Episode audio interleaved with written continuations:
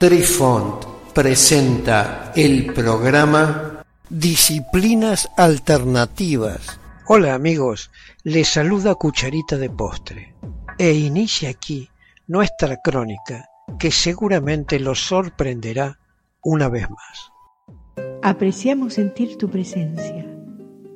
Comunícate con nosotros.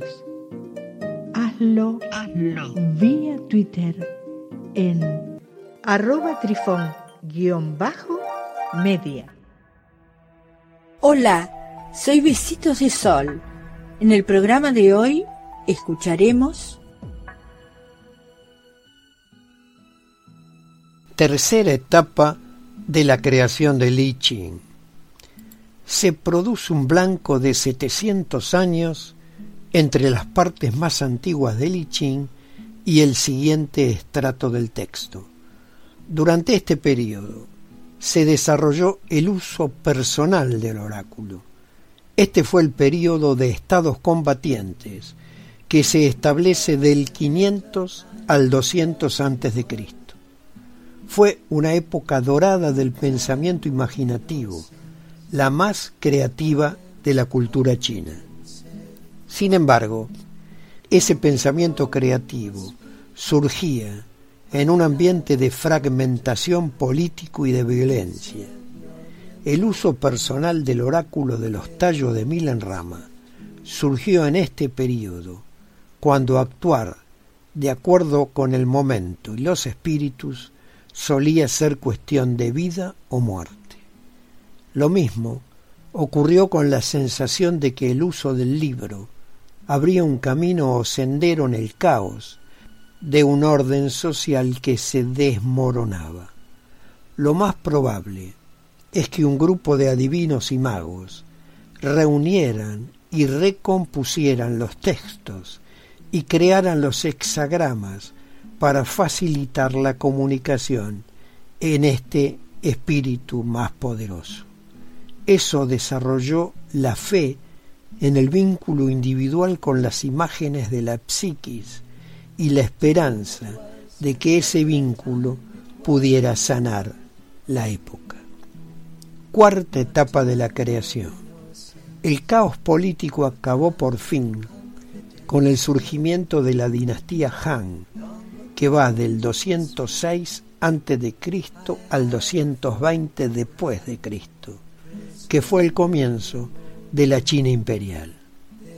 Durante la etapa Han se consolidó y redefinió la cultura. Este proceso incluyó la codificación de la escritura y la entronización de los Qing o clásicos de la antigüedad.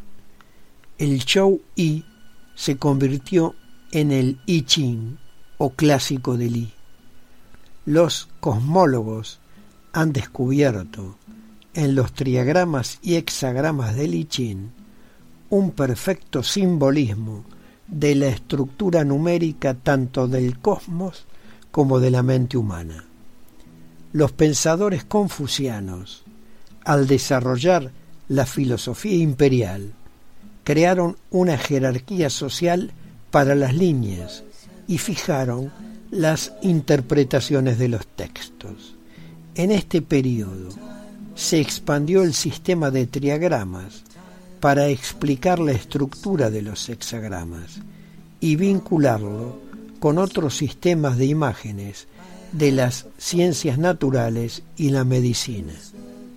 Sin embargo, el codificador de textos clásicos de Li Ching, los correctores de la época Han, se encontraron en una situación extraña. Percibían que los textos contenían la magia de una edad de oro, en que la gente estaba más cerca de los dioses, y que su utilización podía llevar a repetir esa época. No obstante, los textos más antiguos no eran fácilmente comprensibles, pues se había perdido la tradición adivinatoria que explicaba su uso. Por ende, los correctores Han reunieron y transcribieron diversas traducciones orales que trataban del uso del oráculo de los tallos de Milan Rama. originados en el período de estados combatientes y los agregaron a los textos más antiguos.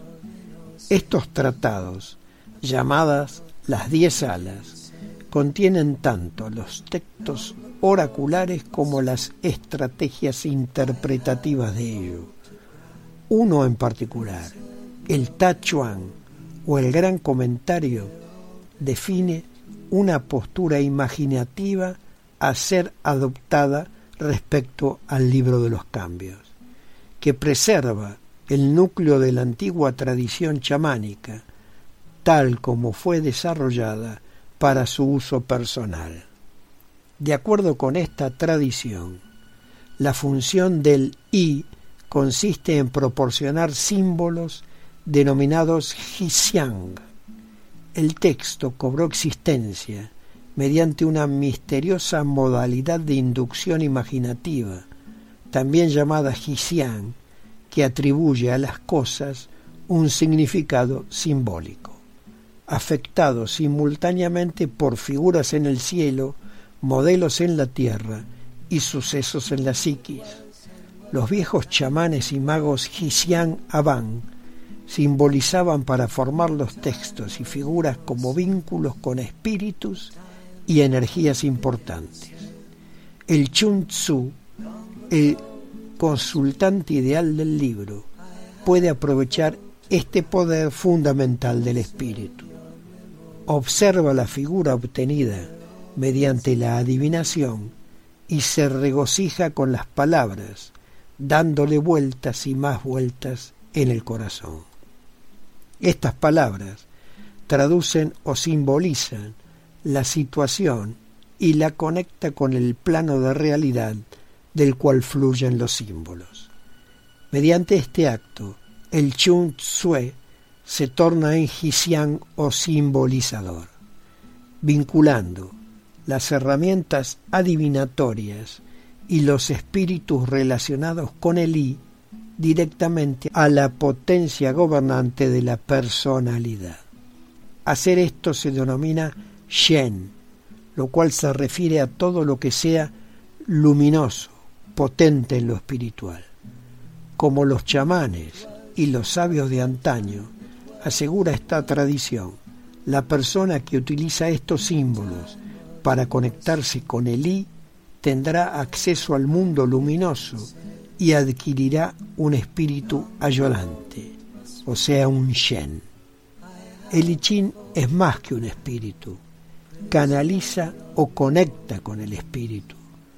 Pone a su consultante en situación de crear y experimentar su propio espíritu como punto de vinculación con las fuerzas que gobiernan el universo. Es este poder imaginativo lo que fue elaborado, reinterpretado y definido en la historia china posterior como base de la filosofía, la moral y la ética. Constituye una manera de ponerse en contacto con la imaginación creativa que sustenta todos los sistemas y credos. Queridos amigos, los esperamos en nuestro próximo encuentro con un nuevo artículo que estamos seguros será de vuestro interés. Un cálido abrazo para todos. Adiós. Apreciamos sentir tu presencia. Comunícate con nosotros. Hazlo, Hazlo. vía Twitter en arroba trifón-media. Este episodio lo encuentras en Anchor, Spotify y en tus plataformas favoritas. Hasta siempre amigos. Besitos de sol y cucharita de postre les dicen gracias por pensar